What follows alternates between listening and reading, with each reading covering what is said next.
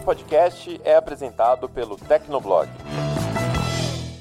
HD de 40 GB com 15. Nossa, essa eu coloquei em bold porque realmente foi um absurdo. Eu lembro quando os sistemas operacionais passaram a ocupar esse tanto de espaço e que eu não me conformava. 15 GB de espaço livre só pro Windows. A gente tava acostumado, sei lá, ter uma partição de 3 GB, dava e sobrava, né? Pra rodar o, o Windows XP. E aí 15 GB pra você conseguir uh, instalar só o sistema, fora os programas. Enfim, foi um salto muito grande de, de hardware aí.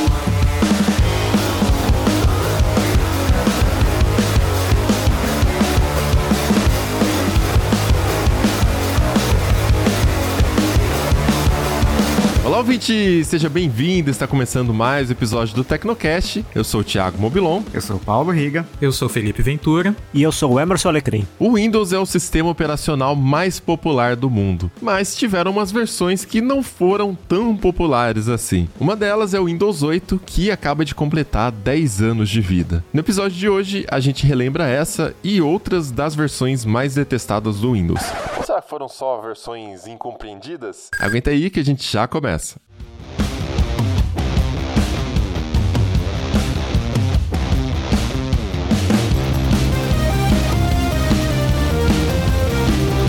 Esse ano teve um sistema operacional que comemorou 10 anos de vida. Só que dificilmente você sabe qual sistema é esse de cabeça, você deve saber agora, mas ninguém fez festa pro Windows 8. Né? Ele é considerado por muita gente um dos piores Windows já feitos e, claro, ninguém entendeu por que, que a Microsoft fez aquilo com o sistema, né? introduzindo coisas de interface móvel, substituindo o menu iniciar.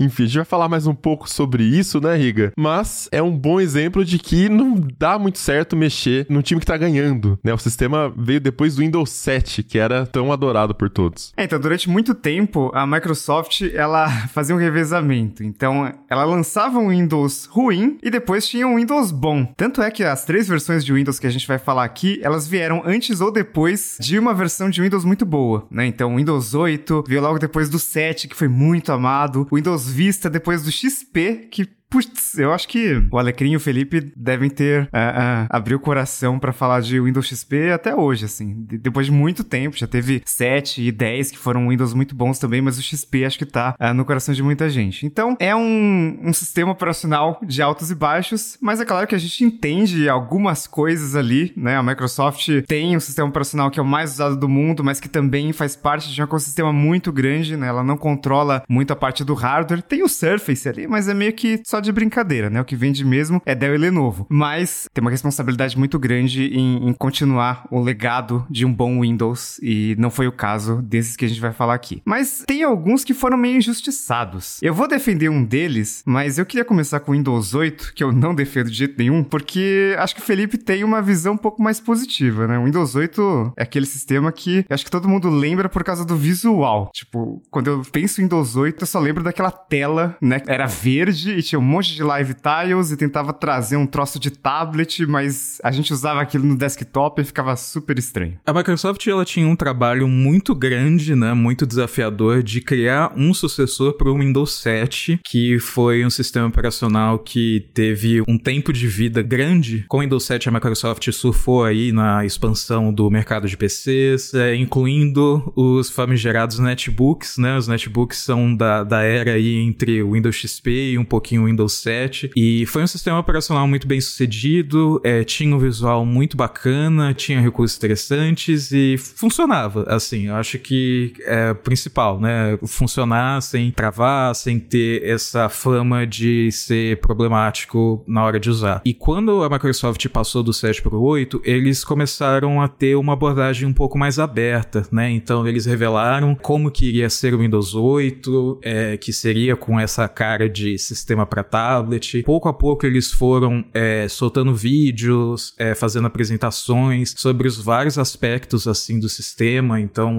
tanto do visual como do desktop, que o desktop virou um app, e sobre al algumas mudanças é, debaixo do capô, né, que ficam em segundo plano. Então, eu gostei dessa abordagem da Microsoft, eu fiquei muito interessado para usar. Usei por muito tempo, tanto que o meu papel de parede é do beta do Windows 8. Eu ainda uso uso o mesmo papel de parede no Windows 11, sabe? E para mim, bizarramente, tudo fazia algum sentido, sabe? Então, quando simplesmente mataram o botão iniciar, né? Eu tava tipo, ah, mas tem os cantos da, da tela, você usa o canto inferior esquerdo para abrir o menu iniciar, você usa o Cara, canto assim, superior assim... esquerdo para trocar entre aplicativo.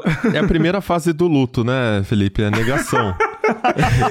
Aí, um pouco de barganha também, né? Porque, ah, mas exato. tem o canto da terra, negocia ali. Exato, exato. E assim, porque parecia que tava caminhando para algum futuro, sabe? Era o futuro errado, mas parecia que a Microsoft teve a coragem de ir para algum lugar que não fosse, sei lá, só dar uma carinha nova pro Windows 7 e chamar de Windows 8. Então, inicialmente eu fiquei muito interessado nisso e com o passar do tempo, né, quando chegou a versão final, que a gente tava tipo, ah, né, tem alguns bugs, tem algumas coisinhas aqui meio estranhas, mas na versão final, né, tudo isso deve ser resolvido. Por exemplo, uma das coisas mais penteiras era que você, ah, vou clicar aqui duas vezes no explorador de arquivos para abrir uma foto. Então ele te jogava pro aplicativo Fotos, que era em tela cheia, não existia outro jeito, né? E aí você via, sei lá, o print, um, uma imagem que você queria ver, aí para voltar pro desktop você tinha que fazer esse negócio dos cantos. E aí falar, ah, mas é penteiro, mas tipo, eles devem resolver. E não resolveram. Esse negócio aí de ficar fazendo gesto no canto da tela. Bom, primeiro que na época do Windows 8 já tinha migrado pro macOS, mas eu usei o Windows durante muito tempo e sempre tinha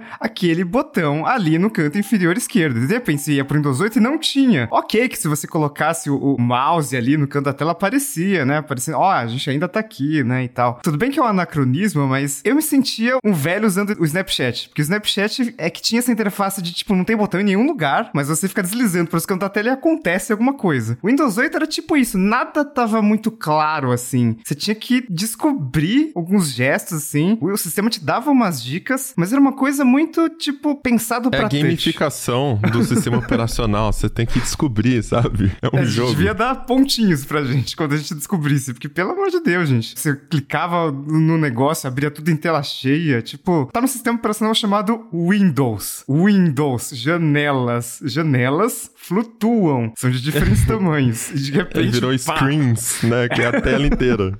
é. Eu lembro que nessa época a Apple também tinha acabado de anunciar uma versão nova do macOS, eu não lembro exatamente qual era, mas acho que era a época de Lion, foi antes do Mountain Lion, Snow Leopard, não lembro. Que eles introduziam conceitos do iOS no desktop. E aí tinha o App Launcher também, que era essa mesma coisa de abrir a tela com todos os aplicativos como se fosse o iOS. Só que a diferença é que a Apple não tem um botão iniciar, né? O macOS não tem um botão iniciar. O Windows, a principal via de navegação do sistema é o menu iniciar. E o macOS é o dock. Você coloca os aplicativos no dock e fica ali, né? Até hoje existe esse launcher no macOS, só que eu não conheço uma alma viva que use ele. Até tinha o botão dedicado nos MacBooks, acho que removeram nas versões mais novas, porque realmente não é prático, né? Ocupar a tela toda com isso. Eu acho que o, o principal motivo para o fracasso do Windows 8 foi justamente a Microsoft tentar focar uma experiência de dispositivo móvel com algo que era feito originalmente para mouse. Tanto é que quando eu experimentei o Windows pela primeira vez e, continuei usando o sistema, o meu comportamento foi mais ou menos o daquele de quando a gente compra alguma coisa e aí depois que você recebe o produto, você percebe ali que não foi uma escolha muito legal e você tenta ressaltar os pontos positivos para justificar aquela sua escolha. Foi mais ou menos isso que aconteceu comigo. Porque no começo eu ficava admirado com algumas coisas bem legais ou forçava uma admiração admiração, né, com algumas coisas que teoricamente eram legais no, no Windows 8. Por exemplo, talvez vocês se lembrem da Charm Bar, que era uma barra à direita, eu acho que era à direita, que ela aparecia só de você realmente encostar o mouse perto da lateral. E essa Charm Bar é bem parecida, por exemplo, com alguns recursos que a gente vê hoje nos telefones da Samsung, por exemplo. E é, era, pra, era uma forma de ter acesso rápido ao botão de pesquisa, compartilhar, é, atalho de configurações, enfim. Aí se você afastasse o cursor do mouse,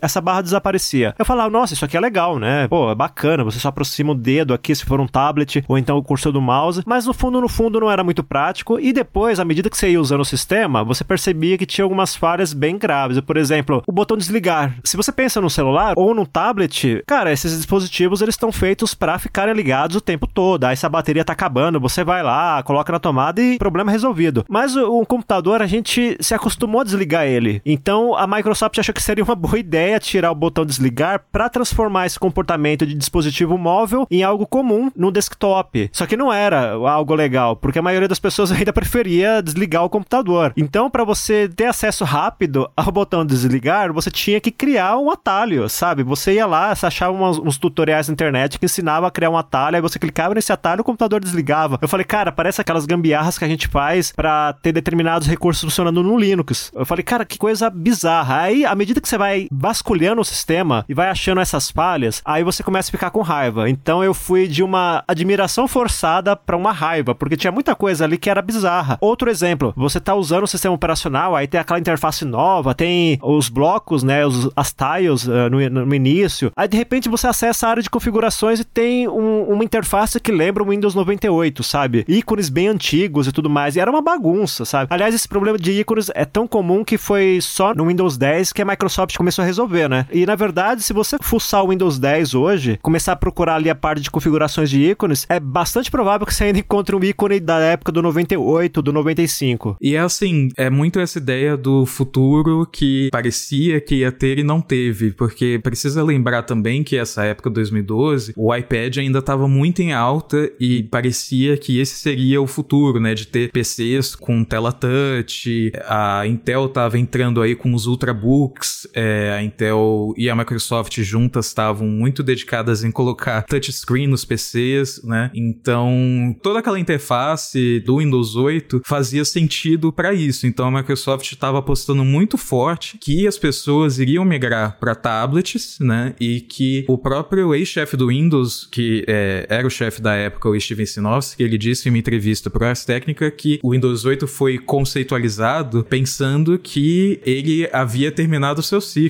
né? Que o PC, do jeito que a gente conhece, com teclado e mouse, havia terminado o ciclo e havia começado o ciclo dos smartphones. Então o Windows teria que pegar é, inspiração nos smartphones, que né, em 2012 a gente já estava aí mais de cinco anos com iPhone, Android, para conseguir evoluir e seguir em frente. Então ele via um futuro pro PC que era radicalmente diferente do que a gente tem hoje e que era uma coisa muito mais próxima de smartphone e tablet que simplesmente não é o Windows, ou nem hoje é o Windows. É, parece que assim, as pessoas estavam olhando para um caminho razoavelmente correto, mas a abordagem da Microsoft não fazia sentido. Eu falo Microsoft porque ela foi mais radical em tentar fazer um sistema só para tudo, é, enquanto que a Apple é que assim, a, Microsoft também não tinha todo o ecossistema da Apple, né, de tablet, desktop e smartphone. Mas a Microsoft estava tentando se posicionar com essa interface é, Metro do Windows Phone, depois compraram a Nokia também. O Windows 8 foi lançado em 26 de outubro de 2012. Eu falei que a Apple também tinha lançado alguns elementos do sistema móvel no desktop, né, no, no SX, e foi em 2011. E foi no Lion mesmo, né? Foi o, o Launchpad chegou no macOS, no SX Lion. O nome ainda era diferente na época. Mas, de fato, hoje a gente tem umas coisas diferentes acontecendo. Essa integração no ecossistema da Apple, óbvio, é, é o mais natural, até porque agora até o chip roda com a mesma arquitetura, então você consegue baixar um aplicativo do celular também no sistema de desktop e também no iPad, né? Já dava na época também. Uh, e a Microsoft, por não ter esse controle, né? No mobile, o que vingou foi o Android, mas a Microsoft lança hoje formas de integrar o Windows diretamente com o Android, né? Você vê suas notificações, você consegue fazer várias coisas no Windows uh, conectado com o seu celular Android. Ainda assim, são experiências separadas, né? Não é mais aquela ideia de você ter um sistema só que vai funcionar em qualquer dispositivo. Até porque acho que ela aprendeu na prática que não daria para fazer isso, né? O tablet, até o Alecrim falou, a gente tá acostumado a desligar o notebook, uma coisa tão básica que nem hoje a gente tá pronto para fazer essa mudança de não desligar notebooks. Então,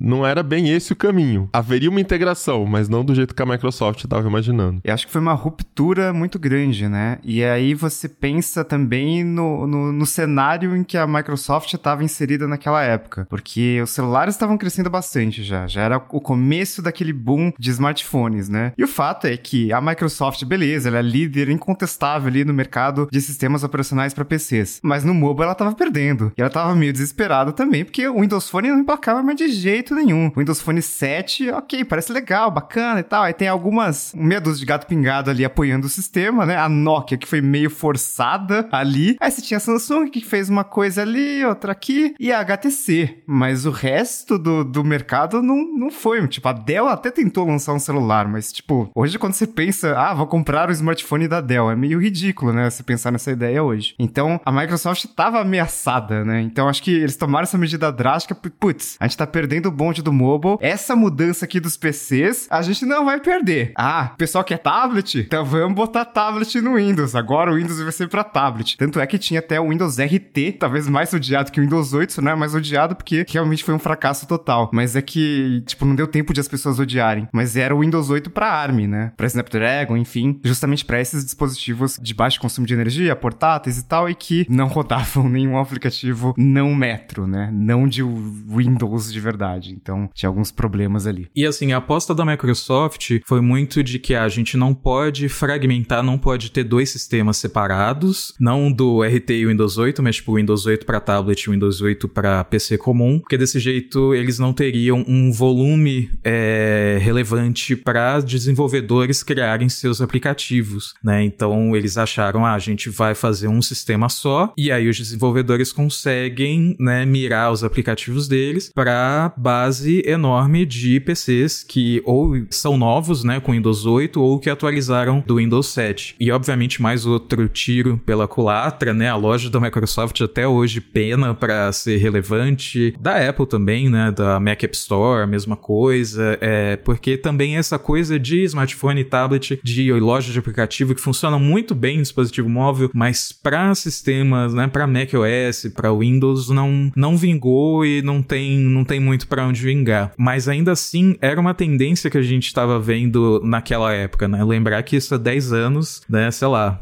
para mundo de tecnologia, sei lá, parece que foi 30 anos atrás. Mas é, tinha outros sistemas como o Ubuntu que estava tentando fazer isso, essa abordagem unificada, né? De ter um mesmo sistema é, que roda no celular e que roda no PC. Então, o celular você conecta uma tela com um teclado e mouse e ele é, fica com a interface de PC, roda os aplicativos que rodam em ARM. Então, a, a estratégia da Microsoft tipo, tinha alguma, alguma base ali na época, sabe? Mas, de novo, né, erraram totalmente, assim, o que, que as pessoas esperavam, o que as pessoas queriam de um PC em 2012, 2015, 2020. Teve até uma frase do Steven Sinofsky, que ele era presidente da divisão Windows na Microsoft de 2009 até 13 de novembro de 2012, ou seja, um pouquinho depois que lançou o Windows 8, e ele disse que o Windows 8 foi too much, too soon. Uma coisa só, né? Tipo, foi muita coisa e cedo demais. E parece que assim, foi muita coisa, ponto. Não foi cedo demais, né? Existiu o elemento cedo demais, mas não com aquela visão. Seria too much ainda hoje, né? Eu concordaria com o Tio Sun se ele tivesse admitindo que tudo que fizeram foi pro caminho errado, né, Felipe? Não foi bem só isso, assim. Então, ele fala de algumas coisas de inovação mais em segundo plano, tipo, de APIs do sistema, da interface, da experiência de usuário, mas realmente parece que até hoje não caiu caiu a ficha de que ele estava errado, sabe? De que não era esse o futuro que a gente teria em PCs. Não é hoje, sabe? Tipo, ele pode ir para uma loja de, de hardware lá, vai para uma Best Buy e ver como que são os computadores, sabe? Não é a visão que ele tinha. Então, tipo, 10 anos depois. Então, como que ele tá falando, ah, nossa, foi muita inovação rápido demais? Assim, foi muita coisa nova. E foi rápido demais, mas, tipo, teria sido rápido demais se fosse hoje, sabe? Se fosse, se lançasse um sistema assim assim, 2022 ainda seria um choque, ainda daria errado, sabe? Isso que ele falou foi uma entrevista do Ars Técnica e os comentários são tipo, não acredito que o cara, tipo, passou 10 anos refletindo sobre isso e ainda tá. É, eu estava certo. Tipo, não.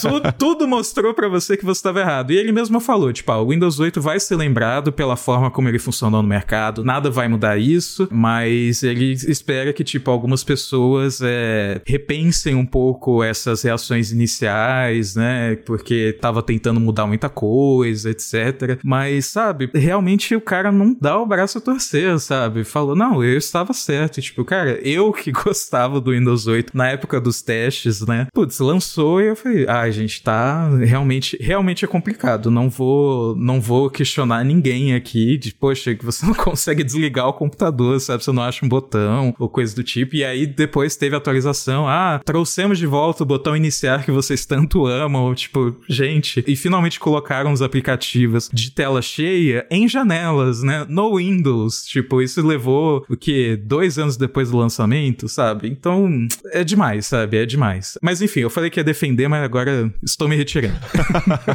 mas uma coisa ele faz bem, porque para fazer a Microsoft, uma empresa gigantesca de tecnologia, lançar aquilo, putz, ele teve que convencer muita gente. Pensem como foram os bastidores para conseguir lançar o Windows 8. Gente, essa é a visão do futuro pro Windows, galera. Vamos nessa. E aí, hoje sabemos o que, que aconteceu. E o pior é que o cara tinha um cacife porque foi ele que consertou o Vista e lançou o Windows 7. Então, parecia tipo, ah, cara, tá certo, né? Pô, o cara acertou e tipo, não, ele só consertou um produto quebrado e quebrou de novo o produto que ele consertou, basicamente.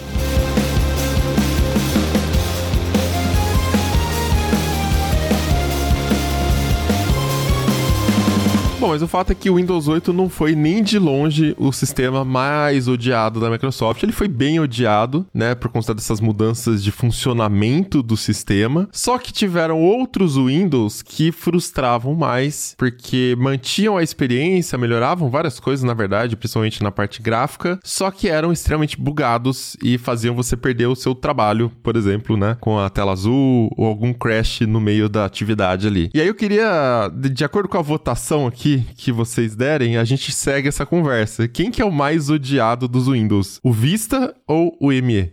O ME. É, eu acho que é o Vista porque talvez mais pessoas se lembrem, mas o Alecrim tem uma história muito boa do ME para contar, então eu, eu vou votar no ME também. Ah, eu, eu, eu acho que o Vista ele é mais odiado, mas ele é meio incompreendido. Mas a gente pode falar do Windows ME, assim. É, o Alecrim teve uma experiência... Ele teve a felicidade de não usar o ME por muito tempo, mas o pouco que ele usou, ele adorou. Achou incrível o sistema. Eu, de fato, usei o, o, o Millennium. Assim, não tenho nenhuma história incrível, né? Mas o que aconteceu é o seguinte, o primeiro computador que eu tive, que eu usei para valer em casa, ele veio com Windows 98. Antes disso, e também acho que um tempo depois, eu cheguei a experimentar o Windows 95. O 98 e o 95 tinha duas coisas em comum. Eles eram instáveis. Você ter uma tela azul era frequente para todo mundo, mesmo que você tivesse um computador na época de alto desempenho, né, com hardware poderoso. E por que isso? Entre as várias razões para o Windows 98 ser instável, é o fato dele ter um, um sistema de gerenciamento de memória que é era fraquinho. Então, naquela época era normal você ter um computador com 16, 32 ou, quando muito, 64 megabytes de RAM. Então, se você tivesse ali, por exemplo, 32, se você começasse a usar o computador de manhã, quando chegasse à tarde, você teria uma boa chance de que ele reiniciasse ou desse tela azul, simplesmente porque a memória ficou lotada e o Windows não conseguiu esvaziar essa memória. Então dava aqueles problemas. Então o que aconteceu? A Microsoft anunciou o Windows Millennium. E aí as expectativa de todo mundo era de que pelo menos a quantidade de telas azuis que eram tão comuns na vida da gente iria diminuir ou uh, você teria uma estabilidade maior ao usar certos aplicativos, porque outro problema que era comum na época era de um, de um software fechar, ou então você tá lá usando, por exemplo, um editor de texto ou um jogo e aparece uma mensagem de erro falando que teve não sei o que, aí você perdia tudo que você tava fazendo. Então com o Windows Millennium você esperava um pouco de estabilidade, só que foi totalmente oposto. Eu lembro até que o pessoal eh, que trabalhava é, em escola ou universidade, que tinha vários computadores com Windows Millennium, e era o meu caso, que cheguei, o meu primeiro emprego foi num laboratório de faculdade, o pessoal chamava ele de Merda Edition, né? Colocando em português. Nossa, que mancada. É, não, o pessoal ficava puto da vida, porque ele era muito instável mesmo. E lá fora o pessoal chamava ele de Mistake Edition, né? Um erro, edição errada, uma edição um erro, enfim. Mas é porque ele era realmente é, meio traumatizante. A tela azul, eu tenho a teoria que a tela azul era muito comum porque o Windows Millennium ele tentava se afastar um pouco da base do DOS, que era a base do, do 98 e do 95. Para fazer isso, ele meio que emulava uh, aplicações em DOS. E cara, isso era, dava tanta dor de cabeça porque se você tinha algo que estava funcionando bem no 98, você passava para o Millennium e esse negócio não funcionava. E aí uh, você pensava assim, putz, então é porque tá faltando hardware. Então se na época eu conseguia rodar bem o Windows 98 numa máquina que tinha 32 megabytes de RAM, eu vou aumentar esse número para 64. E aí você ia lá, aumentava para 64 e continuava dando erro. Então, cara, foi traumatizante ao extremo. Mas tinha alguns recursos legais. Uh, o Windows Millennium, ele é conhecido por ser o sistema operacional da Microsoft que deu início àquele mecanismo de recuperação do sistema. Nossa, Alecrim, mas você gostou disso aí? Não, não, não, peraí, espera aí. Pelo amor de. Tá, beleza. Fala. Não, não, o, o, problema é que esse negócio também não funcionava legal. A, a ah, ideia. Tá, ok. Não, não, porque assim, a ideia era o seguinte: é, você de repente instalou alguma coisa lá no seu Windows e aí não deu certo, começou a falhar, você não conseguia mais inicializar o Windows. O que você fazia? Você dava a entrada nesse modo de recuperação. Essa era a ideia base dele. Só que esse modo de recuperação, ele tinha umas falhas muito bizarras. Talvez vocês vão se lembrar que naquela época o Windows não tinha um antivírus natural. Uh, na verdade, era um sistema bem desprotegido porque não tinha controle de permissões. É, é, cara, às vezes só de você acessar uma página web você podia ter o seu, seu computador com, é, contaminado por um vírus, porque tinha muitos bugs. O navegador padrão era o Internet Explorer, enfim, era, é, era muito fácil você ter a sua máquina contaminada. Então, para esses casos, a recuperação do sistema parecia ser uma boa ideia. Só que era bizarro porque não era raro você fazer a recuperação do sistema e quando o sistema era recuperado, ele vinha com o vírus junto. Então, o problema você recomeçava de novo, porque você recuperou o vírus. Mas, mas tinha. É, isso era, acho que era uma sorte até, porque significa que a restauração do sistema aconteceu. Mas sempre que eu tentava usar a restauração do sistema, muitas vezes acontecia. A restauração do sistema falhou. Tipo, falhou. Assim, não, não deu, gente. E aí o que acontecia é que o pessoal reinstalava, formatava HD e instalava tudo de novo, porque não funcionava isso direito. E era isso que eu ia falar, porque aí também tinha essa parte da, da restauração não funcionar. Acontecia de você fazer todo o procedimento de recuperação, quando o computador reiniciava, ele tava todo bizarro porque não carregou a interface gráfica direito. Aí tava aquela resolução enorme na tela. E era por quê? Porque ele, ele deu algum problema com o driver. Aí você tentava restaurar o driver, mas aí descobria que o seu modem não tinha também o driver instalado, então você não conseguia é, conectar na internet, ou era modem ou era placa de rede. Cara, era um tormento, assim, sabe? Então, o Windows Millennium parece um software, não era nem um software beta, era um software alpha, sabe? Nada funcionava direito. Era como se você entrasse numa casa que tem uma fachada bem bonita, mas quando você entrasse dentro da casa, você via a expiação exposta, o chão tava cheio de buraco, a torneira tava pingando, isso era o Windows Millennium, cara. o segredo era olhar por fora. É, não, era só isso. para que eu ia falar que o sistema, o, o ME não era um sistema para produção, era um sistema para teste, né? Você não podia usar o Millennium em produção. E no caso, eu gostava do Millennium, mas porque eu era muito jovem e eu não usava para nada sério, né? Eu não usava para. Você até cheguei a usar um pouco para trabalhar, mas usava no Corel. Então se dava pau, você não sabia se era o Millennium ou o Corel, né?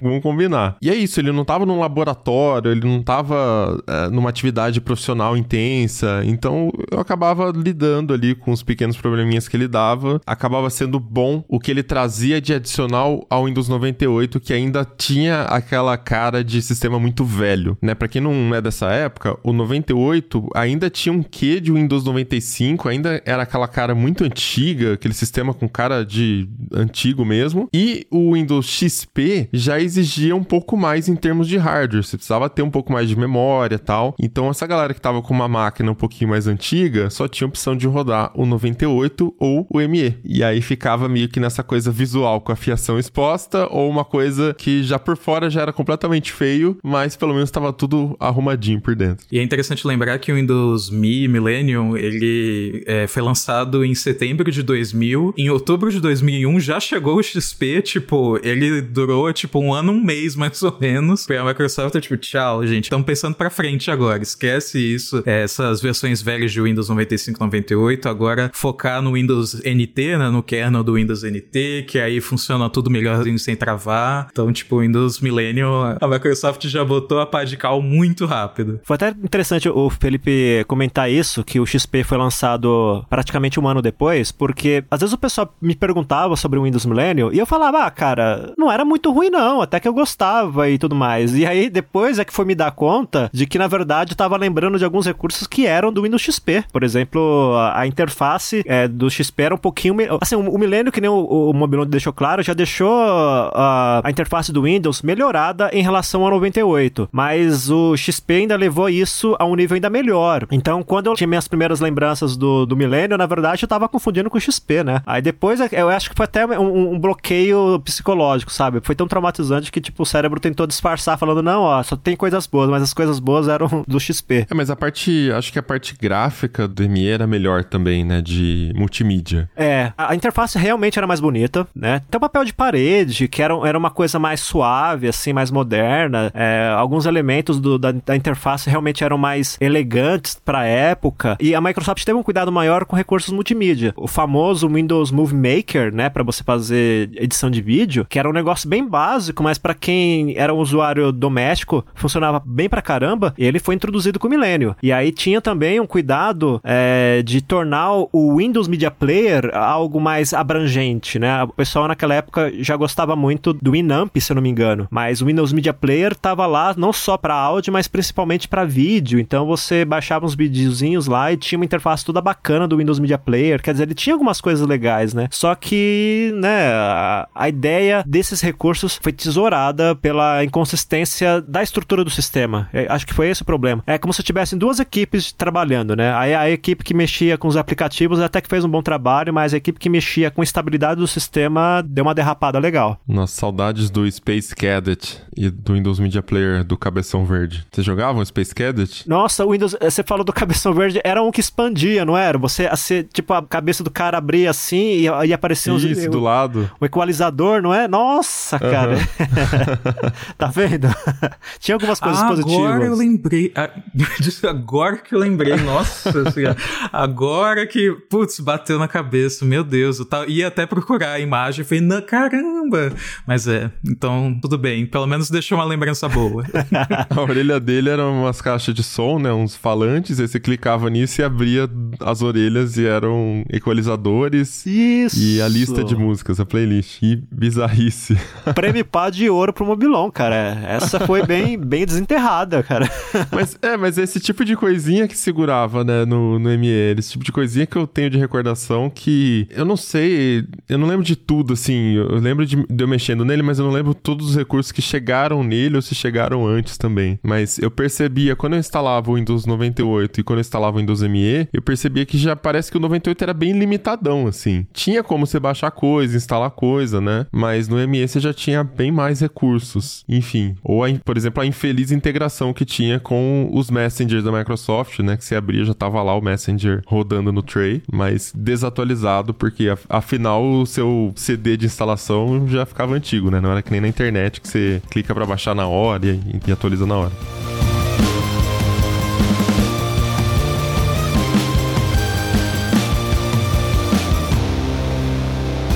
É, então o Mobilon e o Alecrim têm é, lembranças, algumas lembranças positivas do Windows Me, e parece que o Riga tem alguma lembrança positiva do Windows Vista, porque ele disse que ia defender o Windows Vista. Quero saber o que você gostaria de dizer. Cara, eu acho que o Windows Vista ele foi muito injustiçado simplesmente porque ele tinha duas mudanças que incomodavam. A primeira, aquele negócio do UAC, né, do User Account Control, que pedia permissão para um monte de coisa, né? Então as pessoas ficavam irritadas porque o Windows e a Microsoft já eram conhecidos por ficar fazendo muita pergunta. Então colocaram mais algumas perguntas ali. Aí o pessoal já ficou puto, mas acho que o principal era que o Vista veio muitos anos depois do XP, né? O XP durou muitos anos e o pessoal tava acostumado com, ah, ficar fazendo upgrade aqui, né? Coloca mais 64 MB de RAM, resolve, dá um up aqui no desempenho e tal. E o Vista exigia muito mais, né? Exigia que você de fato comprasse um computador novo, assim. Dava para você fazer uns upgrades ali, colocar mais RAM e resolver e rodar o Vista legal? Cara, até dava, mas às vezes podia dar algum problema de driver e tal. Então, por causa dessas questões, que ok, são relevantes, ele ficou muito marcado por tipo, nossa, mas esse Windows é uma bosta e tal. E a verdade é que ele, ele colocou muitas coisas é, boas boas. E eu acho que o AC, ele é uma dessas coisas boas. Ele foi meio que feito de propósito, a Microsoft já falou isso, porque o Windows não tinha muita segurança, mesmo no XP. A primeira versão do XP era uma peneira, né? Tipo, Blaster, SAS, aconteceram, um monte de problemas que aconteceram com o Windows XP. Com o Service Pack 1, 2, principalmente do 3, começou a melhorar. Mas ainda assim, era um sistema com permissões muito amplas, assim, né? Era o contrário de um sistema baseado em Unix, que você tinha um usuário ali mais limitado e o usuário administrador você usava para coisas realmente importantes, né? E todos os programas de Windows estavam desenvolvidos pensando nesse cenário que, ah, com o usuário você faz tudo, né? E o Vista não. O Vista é tipo, ó, programa, se você quiser mexer nisso aqui, só com o usuário de administrador. E para ter o usuário de administrador, o usuário precisava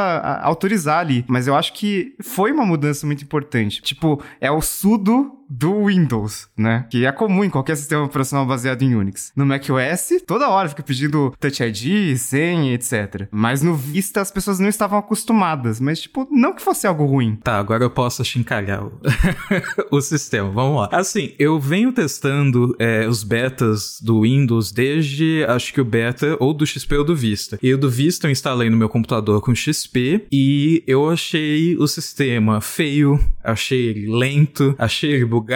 Era beta, mas beleza. Irritante por causa desse bendito UAC, desse negócio. Ah, deseja rodar tal coisa, deseja rodar tal coisa. E tipo, e não é um aviso, sei lá, na tela. É tipo, é um negócio que trava a tela toda, né? Você não consegue ver nem mais os programas que estão rodando. E aí você tem que ir lá dar o sim ou não, sabe? É, é muito chato. Aí eu instalei, assim, eu, eu vi como eu tava com um PC que era meio antigo, com o XP, tava com a interface mais básica do Vista, porque o Vista tinha, acho que, três interfaces interfaces. Eles tinham uma básica, uma básica plus e a completa, que era a, sei lá, a gente vê a maioria dos prints aí circulando na internet, que eu achava bem bonito na época. Mas para muita gente que tava vindo do XP, o sistema era todo feioso, né? Então ficava aquela coisa da transparência sem transparência, ou a janela carregava, tipo, é, era para ela ser aquele negócio, tipo, do, do vidro, né? né? Com a interface aéreo, mas aí carregava com as janelas com visual de Windows 98, sabe? Fala, pô, é, parece que é um downgrade em relação ao, ao XP até. E esse negócio do OAC, de fato, é, os sistemas é, Unix, eles são pensados para PCs que estão em rede, né? Então, você sabe que o usuário ele não vai ter tanto acesso, né? E você precisa, sei lá, de um comando sudo ou de autorização para o software fazer alguma coisa que vá além, né? E o Windows não, todo mundo era admin. E aí, inclusive, né, o, o vírus rodava tranquilamente, qualquer malware rodava muito tranquilamente. O Windows não vinha com antivírus, né? Ele começou a vir com antivírus no Windows 8, né? E então, tipo, era, era uma zona, era muito zona. É, mas o AC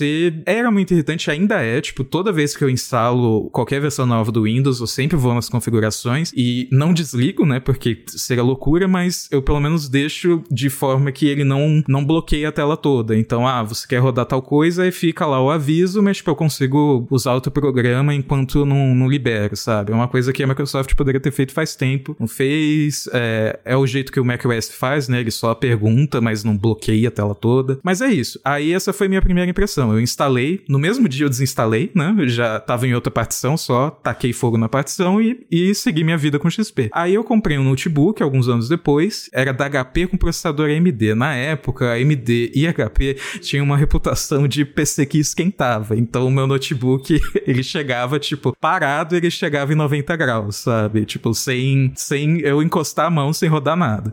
E ele veio com vista. E tinha chip gráfico. E assim, com o chip gráfico, com a interface completa do Aero, eu falei, ah, gente, não sei do que esse povo tá reclamando. Sistema maravilhoso, não trava, raramente travava, é muito bonito. É, o AC tinha isso, né, que dava para não deixar ocupar a tela toda. Não era lento, porque era um hardware mais novo, né, do que o meu PC com XP. E aí eu falei, ah, não, agora eu gostei, sabe? Mas é meio que o Windows Vista é meio que um sistema para rico, um sistema para primeiro mundo e não um sistema para o terceiro mundo que a gente tem PC mais antigo e a gente só quer atualizar, só quer botar a versão mais nova. A gente não, não vai comprar um processador novo, um PC novo, mas parece que a Microsoft tem essa curva, assim, né, do Windows bom, Windows ruim, que supostamente a Microsoft queria fazer você comprar um PC novo. Então, você tinha o Windows Vista, que tinha exigência mais alta, você tinha o Windows 8, que era pensado para tela touchscreen, né, e você tem até o Windows 11, né, que ele não é compatível com alguns PCs mais antigos. Mas o Vista deixou esse legado de ser pentelho, né, do UAC, porque se você procura no Google é, mesmo eu procurando no modo anônimo, eu procuro UAC, o primeiro resultado que aparece é um TB responde explicando como desligar.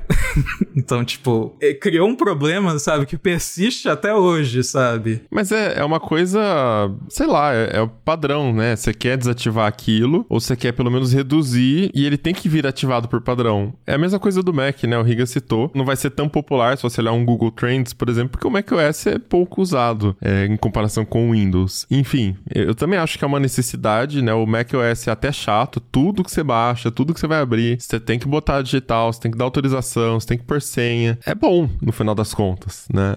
Talvez não seja tão fácil de desativar no Windows, que você tem que entrar no painel de controle, pesquisar, o painel de controle era meio confuso já, enfim. Sei lá, não sei se esse é o motivo pelo qual eu odiaria o Vista. Eu gostava do Vista, eu até tenho o OEM do Vista, eu comprei na época, mas porque eu acho que eu já vinha criando expectativa desde o XP, é, instalava o Longhorn, né, os patches que tinha para você simular o Vista no Windows XP. Eu fazia isso, sei lá, desde 2004, desde 2003, não lembro exatamente. E aí, quando lançou o Windows Vista, eu quis comprar, porque sim, e teve aquela coisa, né, de fazer upgrade de memória. Acho que foi a primeira vez que eu cheguei em 1 GB de memória RAM, né, aquela coisa toda tal. É, mas, Mobilão, conta mais sobre é, o Longhorn, porque você tá falando do beta público que tinha do Windows Vista ou você tá falando de outra coisa? Não, tinha um pack que você instalava que era o Longhorn Transformation Pack. E era uma parada que ele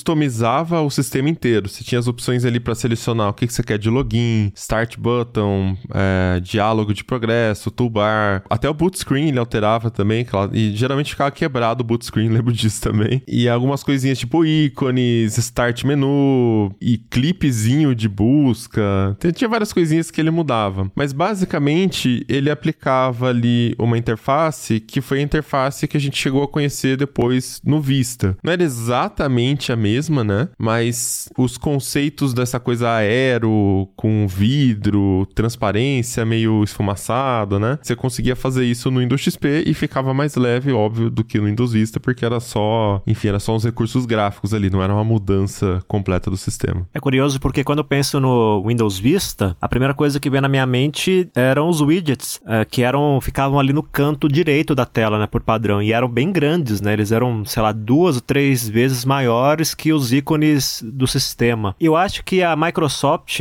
achismo meu, né? Talvez eu esteja falando besteira, mas eu acho que a Microsoft tentava pegar aquela moda que tinha com o Windows XP de personalização. O pessoal gostava de, de colocar um sabe, é que nem a, a, pessoa quando compra um carro e aí começa a personalizar tudo, começa a pintar, coloca pneu de um jeito, aí faz uma série de mudanças para deixar o veículo único. E aí tinha pessoas que faziam isso com o Windows XP. E um dos recursos para fazer isso era justamente instalar mini aplicativos, né, para você medir, por exemplo, a frequência do processador, o consumo de memória RAM, no caso de notebooks, o status da bateria, enfim, tinha vários. E aí com os widgets a Microsoft tentou fazer algo parecido uh, no Windows XP, penso eu, mas uh, eu até gostava da ideia porque tinha uns bem interessantes. Por exemplo, é, você tinha de previsão do tempo, tinha um pequeno que funcionava como post-it virtual, tinha calendário, tinha um que era do cliente do Outlook, né, do serviço de e-mail online, é, tinha de leitores de feeds, né, que naquela época era, era muito comum você usar RSS, e por um momento eu cheguei a pensar que talvez esse fosse o seu pulo do gato do Windows Vista, porque uh, não era um recurso exclusivo da Microsoft, né, você poderia criar ali um widgets que funcionava integrado ao seu aplicativo. De repente, um, um player de música, uh, um player de vídeo, enfim. Só que aí a coisa começa a perder sentido porque o espaço para você colocar esses mini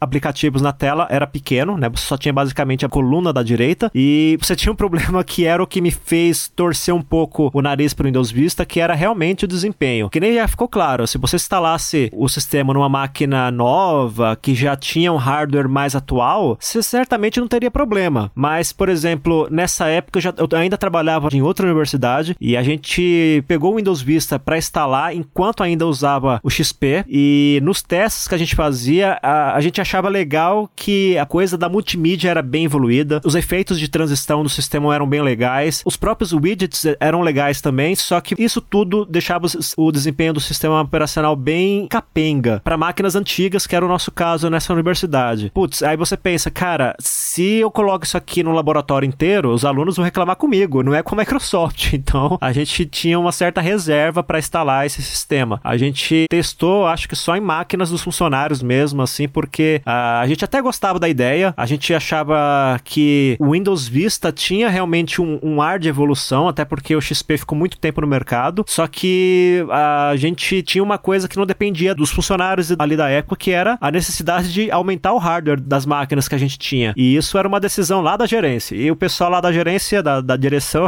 não, não queria gastar dinheiro, obviamente, né? Então a gente deixou bem de lado, assim. Mas o Windows Vista, é, se eu tivesse, eu não cheguei a ter ele no meu computador pessoal, mas eu acho que se eu tivesse, eu talvez teria tido uma impressão um pouco melhor dele, porque aí eu ia usar ele mais a fundo. Como eu só usei na universidade e lá a gente achava uh, alguns problemas de desempenho, porque as máquinas eram realmente antigas na época, então a gente não ficou com uma impressão muito positiva. Mas olhando o retrocesso, eu acho que se eu tivesse feito um teste mais rigoroso com esse sistema mais detalhado, é, eu podia ter migrado para as versões sucessoras com um pouquinho de saudade do Windows Vista, mas hoje eu não tenho nenhuma, para ser sincero, nem dos widgets. Eu acho que a gente nesse meio também era muito influenciado por algumas questões técnicas. Então, uma coisa que gente micreira e geek costuma fazer às vezes é ir lá e abrir o gerenciador de tarefas, né? Isso tinha muito na época de Windows XP, Vista e tal, porque não era comum um programa mal feito ficar travando tudo ali, era um saco. Aí você dava um Ctrl Alt Del e, e matava o processo, pronto, acabou, resolveu, né? E uma das formas de dar uma olhada ali para ver se tá tudo bem com o computador, com o sistema e tal, era ver o consumo de memória. E, ok, o Windows Vista consumia mais memória, isso, né, precisava de um hardware melhor, isso não tem discussão. Mas ele tinha uma coisa diferente do XP, por exemplo, que era um negócio chamado Windows Superfetch. O XP já tinha um negócio chamado Prefetch. Ele basicamente identificava os programas que você usava mais e ele guardava alguns pedaços, alguns fragmentos desses programas para você carregar mais rápido. Naquela época em que a gente usava um negócio chamado disco rígido, com uma agulha que ficava,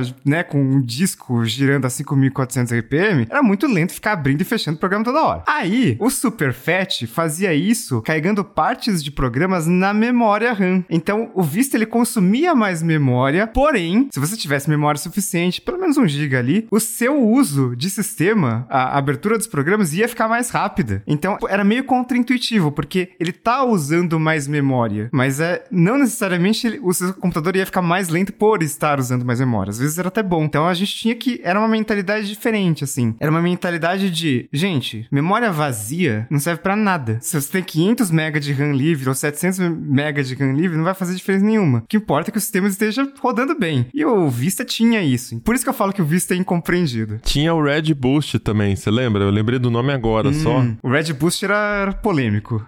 É, você plugava o pendrive para usar um pendrive de memória RAM adicional. Como o Riga falou, a gente usava disco rígido, tem uma coisa chamada swap, que no disco rígido é pesado pra caramba. Quando a memória RAM tá cheia, o sistema operacional começa a usar uma parte do seu disco rígido para manter as aplicações abertas, enfim, para fazer as coisas. E ele introduziu essa opção de você plugar um pendrive, afinal a memória flash é mais rápida do que um disco rígido, para você usar essa memória como uma extensão da memória RAM. Só que na prática não funcionava, porque você tinha que colocar um pendrive com uma memória muito rápida e a interface ainda era um USB, sei lá, 2.0, qual USB que era na época, né? Então não tinha é. como tirar muita velocidade dali. Era um recurso de primeiro mundo, né? Que acho que era a principal crítica do Vista. Era um sistema operacional feito para rico e para primeiro mundo, porque, ah, legal, tipo, você vai no mercado americano, vende PC pra cacete. Então, ah, beleza, as pessoas compram um PC novo e não tem problema, vai rodar o Vista super bem. E esse Red Boost também, assim, ah, você vai lá numa Best Buy, tem uma cacetada, hoje não tem mais, né? Mas tinha uma cacetada de opções de pendrives diferentes ali e tal. Os computadores tinham placas-mãe melhores que tinham, né, interface USB mais evoluída. Aqui no Brasil não, você tinha aquele Kingston de 19 reais, que talvez era até mais lento que o seu HD. A latência podia ser um pouco melhor, mas a velocidade de transferência era pior e aí dava efeito contrário, né? Piorava o desempenho. Então era. Tinha uns problemas, mas é, é, teve muita coisa boa, tanto que o Red Boost ele, ele ainda existe. Se você quiser usar, mas não precisa. Eu acabei de ver aqui que o Josué mandou uma matéria do Tecnoblog, dia 25 de 5 de 2006, onde ainda tinha aquele estilo jovem revoltado. E a Apple geralmente era, era a que eu mais batia, né? Pelas coisas mais caras e tal. Mas era uma matéria onde eu colocava em caixa alta no título assim: Você está pronto para o Windows Vista? A Microsoft tinha liberado um software que fazia uma varredura no, no seu hardware e verificava se ele era compatível com o novo Windows que estava na fase beta naquela época, o beta 2. E era aquela coisa da configuração mínima, né? Tinha que ter 1 GB de memória RAM, uma placa de vídeo que rode interface aérea. Nossa, eu tava muito revoltado.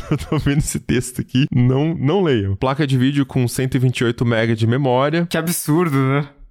Tudo isso só pra rodar Windows. Pra essa época, né? 2006. HD de 40 GB com 15. Nossa, essa eu coloquei em bold porque realmente foi um absurdo. Eu lembro quando os sistemas operacionais passaram a ocupar esse tanto de espaço e que eu não me conformava. 15 GB de espaço livre só pro Windows. A gente tava acostumado, sei lá, ter uma partição de 3 GB dava e sobrava, né? Pra rodar o, o Windows XP. E aí 15 GB pra você conseguir uh, instalar só o sistema, fora os programas. Enfim, foi um salto muito grande de, de hardware aí. E outra coisa que tá em negrito aí no texto do Mobilon que vocês não vão acessar, que é o Você Está Pronto para o Windows Vista, é que DVD está em negrito, que também era absurdo. Pô, como é que precisa de um drive de DVD só para conseguir instalar isso aqui? Porque o XP ainda era CD, cabia em 700 MB. Inclusive esse negócio de ocupar 15 GB de espaço era algo muito louco, né? Porque um DVD só cabe 4.7 GB. Então tinha um sistema de compressão ali muito forte ali no DVD do Vista, é, inclusive demorava para instalar o Vista por causa disso também, né? Você tinha até descomprimir tudo, ler todo o DVD e tal. Era um negócio complicado.